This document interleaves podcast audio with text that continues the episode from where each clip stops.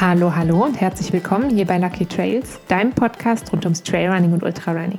Ich bin Vicky, ich bin dein Host hier bei Lucky Trails und ich freue mich, dass du wieder da bist. In einem von meinen letzten Vlogs, die Vlogs kannst du auf YouTube sehen, habe ich unter anderem mein liebstes Proteinpulver vorgestellt. Ähm, ich benutze hier zwei verschiedene Proteinpulver und eins davon ist das von Orgain, das andere ist von Vega Sports. Und für das Orgain-Pulver habe ich einen Rabattcode für euch. Ähm, der funktioniert bislang leider nur in den USA. Ich packe ihn trotzdem mal unten in die Show Notes, falls es jemanden unter euch gibt, ähm, der den gerne benutzen möchte. Und äh, damit sind wir sozusagen schon mittendrin im Thema der heutigen Folge, nämlich ähm, mit, der, mit dem Thema Protein. Also wir beschäftigen uns heute mit einer von den drei großen Makronährstoffen, nämlich mit Protein. Ähm, wie viel Protein brauchen wir Läuferinnen und Läufer eigentlich? Was macht das mit uns? Woher können wir das kriegen? Ähm, und ähm, wie verteilen wir das am besten innerhalb von unserer Ernährung so über den Tag hinweg? Bevor wir einsteigen, wie man am besten jetzt Protein zu sich nimmt oder was es für Möglichkeiten gibt, welche Lebensmittel dafür geeignet sind und so, würde ich gerne erstmal mit so einer grundlegenden Frage starten, nämlich was ist eigentlich Protein? Ähm, Protein bezeichnet man ja umgangssprachlich auch als Eiweiß und Proteine sind in unserem Körper für ganz verschiedene Aufgaben nötig. Also wir brauchen es zum, zum Beispiel, damit unsere Organe funktionieren können. Ähm, wir brauchen es für die Wundheilung, ähm, dafür uns von Krankheiten zu erholen, neue Körperzellen zu bilden. Aber es hilft zum Beispiel auch dabei, unser Immunsystem zu stärken, es hält unser Gehirn am Laufen und so weiter. Ähm, das heißt eigentlich für fast jeden Prozess, der, sag ich mal, für den, für den, fürs Fortbestehen von unserem Organismus nötig ist, brauchen wir Protein. Das heißt, Protein ist neben Kohlenhydraten und Fetten die dritte große Makronährstoffgruppe als ich angefangen habe, mich mehr mit meiner Ernährung auseinanderzusetzen, damit, was ich esse, wann ich das esse, ohne jetzt so einen super strikten Plan zu haben und ohne mir bestimmte Lebensmittel zu verbieten, ähm, habe ich bei mir selber auch schnell gemerkt, dass ich zu wenig Protein vorher gegessen hatte. Also ich hatte zu wenig Protein in der Ernährung ähm, sozusagen untergebracht und es gibt ganz viele verschiedene Symptome, sag ich mal, die darauf zurückführen lassen oder darauf ähm, zurückschließen lassen, dass eventuell ein Proteinmangel vorliegt. Das können zum Beispiel sowas sein wie geschwollene Beine, irgendwie schuppige Haut, verlangsamte Wundheilung, Schwierigkeiten beim Muskelaufbau oder ein grundsätzlich schwaches Immunsystem. Ähm, das sind nicht die einzigen Anzeichen und das sind auch Sachen, die kannst du auch bekommen, wenn du ähm, vielleicht ein ganz anderes Problem hast als einen Proteinmangel. Ähm, lass auf jeden Fall abklären, wenn du jetzt da irgendwie so starke Symptome von was hast, ähm, was das sein kann. Das heißt, die Podcast-Folge hier, die ersetzt jetzt keinen Besuch bei deiner Ärztin oder deinem Arzt. Ähm, das ist einfach nur als, als Idee, was passiert eigentlich, wenn wir nicht genug Protein haben. Ähm, Nochmal zurück, was ist Protein? Also wir, benennen das auch Eiweiße und ähm, Protein besteht aus verschiedenen Aminosäuren. Und in unserem Körper werden diese, wird das quasi wieder aufgespalten in die Aminosäuren. Und ähm, von diesen Aminosäuren gibt es jetzt ähm, zwei verschiedene Typen. Die essentiellen, das sind die, die unser Körper nicht selber produzieren kann. Das heißt, die, die wir auf jeden Fall über Nahrung zuführen müssen. Und die nicht essentiellen Aminosäuren, das sind die, die unser Körper auch selber produzieren kann. Und die Gruppe der Proteine wiederum wird jetzt auch nochmal unterschieden, und zwar in vollständige und unvollständige Proteine. Vollständig bedeutet in dem Fall einfach, dass diese Proteinquelle die Aminosäuren in genau dem Verhältnis enthält, wie unser Körper sie bevorzugt oder wie unser Körper sie braucht. Und ein unvollständiges Protein ähm, hat eben nicht alle diese Aminosäuren in genau diesem zusammen, in dieser Zusammensetzung. Es ist so, und da kommen wir jetzt gleich schon im Mysterium sozusagen auf die Spur.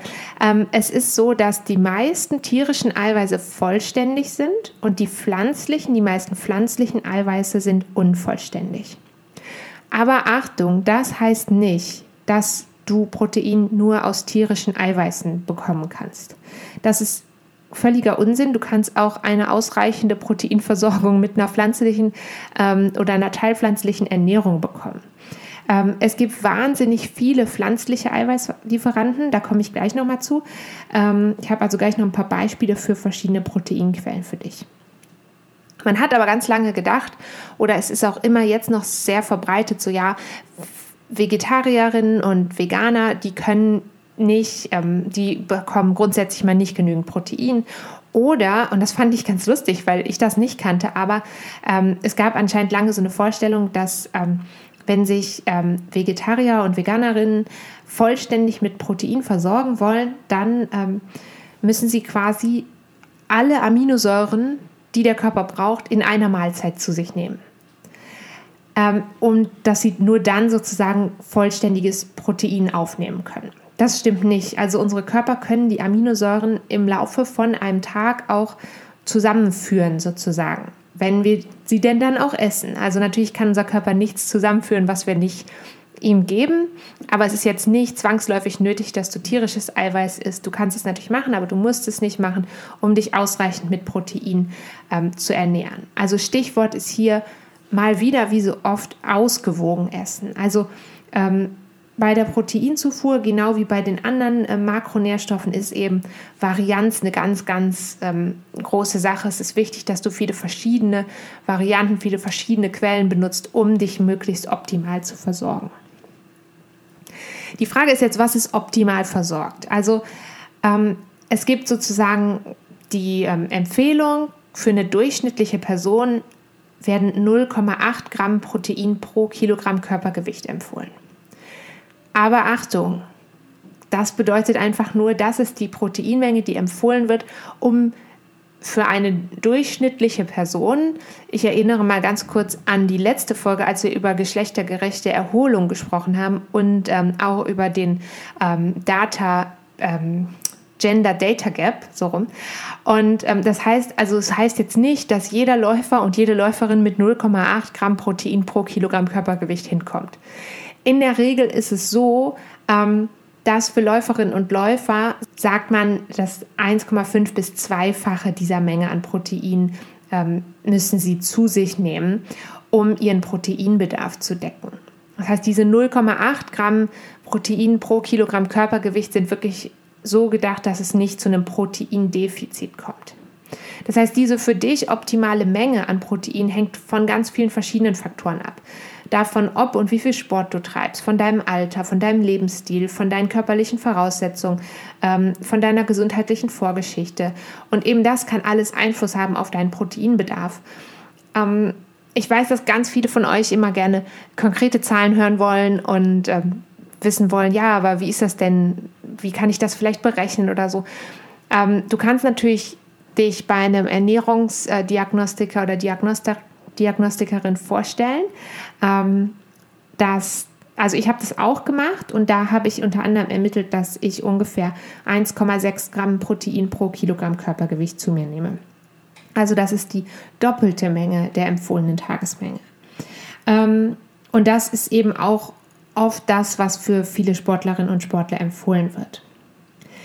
Es ist aber jetzt nicht nur wichtig, dass du diese Proteine zu dir nimmst, sondern eben vor allem, dass du sie sag ich mal, abwechslungsreich zu dir nimmst, also sprich verschiedene Proteinquellen sozusagen ähm, gebrauchst und es hilft oder es ist auch wichtig, dass du sie im richtigen Moment zu dir nimmst. Ähm, unser Körper kann für den Muskelaufbau immer nur 20 bis 40 Gramm Protein zur selben Zeit verarbeiten. Es kommt jetzt ein bisschen darauf an, welche Studie du liest. Manche sagen 20 bis 40, andere sind ein bisschen genauer, sagen 25 bis 30 Gramm. Ähm, es ist aber de facto so, zu viel aufgenommenes Protein kann der Körper dann nicht speichern. Das heißt, du musst ihm das eigentlich ähm, immer wieder zuführen, damit er das immer wieder verbrauchen kann. So, jetzt natürlich die Frage, okay, aber was ist jetzt 20 bis 40 Gramm Protein zum Beispiel? Was entspricht das? Oder welchen Mengen entspricht das? Und weil ich das so schwierig vorstellbar finde, habe ich mal ein paar ähm, Beispiele rausgesucht, jetzt auch wirklich mit echten Grammzahlen.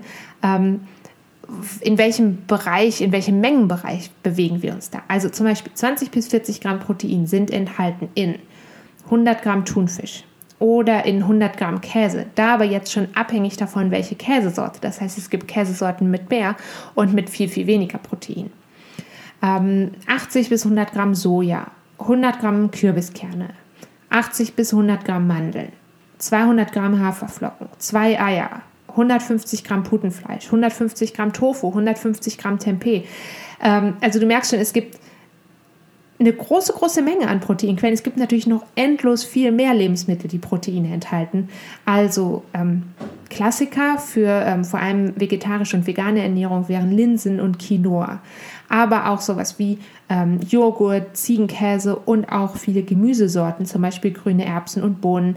Alle Arten von Nüssen oder Nussbutter und Nussmus. Ähm, Kichererbsen und sogar, ähm, das hat man gar nicht so doll auf dem Schirm, aber zum Beispiel Guave und Avocado sind auch reich an Proteinen. Das heißt, das sind alles verschiedene Proteinlieferanten. Und die Idee ist jetzt eigentlich, dass du versuchst, über den Tag verteilt, dir immer wieder Proteinquellen sozusagen in, dein, in deine Ernährung einzubauen. Ähm, das ist also jetzt hier wirklich nur eine Grundidee, damit du eben so eine Vorstellung bekommst von den Mengen und von dem, ähm, was, was du vielleicht essen könntest. Und einer der besten Wege wirklich, um jetzt dafür zu sorgen, dass ähm, Protein in ausreichender Menge und zu guten Zeitpunkten in deiner täglichen Ernährung unterkommt, ist zu versuchen, kleine bis mittlere Portionen an Protein aufzunehmen über den Tag verteilt weil dann hat dein Körper Zeit, das Protein auch zu verwerten. Ich habe dazu ein ganz gutes Beispiel gelesen, wie man sich das vorstellen kann. Also wenn man sich vorstellt, pro Mahlzeit haben wir so eine Schüssel und jetzt versuchst du eigentlich alle großen Makronährstoffe auf die Mahlzeiten zu verteilen. Also darauf zu achten, dass ähm, das Protein und die Fette und die Kohlenhydrate, das von allem, was in jeder Mahlzeit vorkommt. Ähm, und das im Idealfall noch mehr oder weniger gleichmäßig. Relativ viele Leute ähm, essen wenig Protein zum Frühstück und dann eher viel Protein und Kohlenhydrate zum Abendessen. Aber ich würde dir halt empfehlen, auch schon morgens beim Frühstück ähm, mit Protein zu arbeiten. Das kann ähm, in Form von Eiern sein, das kann in Form von Joghurt oder auch Sojajoghurt und sowas sein. Ähm, ich mache es bei mir so, dass ich ähm, ein Müsli zum Beispiel esse und da ist jetzt Proteinpulver mit da drin. Du brauchst nicht unbedingt Proteinpulver, um ähm, dich ausgewogen zu ernähren. Ich füge das einfach gerne hinzu zu meinem, sag ich mal, zu meinem Ernährungsplan, wenn man so will, weil mir das einfach noch mehr Möglichkeiten für noch mehr Varianz bietet und ähm, trotzdem dafür zu sorgen, dass ich genügend Protein aufnehmen kann. Genau, also zum Beispiel Protein im Frühstück ähm, ist relativ einfach zu machen. Aber du kannst auch darauf achten, dass du es in deinen Snacks hast, falls du welche machst, also falls du Zwischenmahlzeiten machst.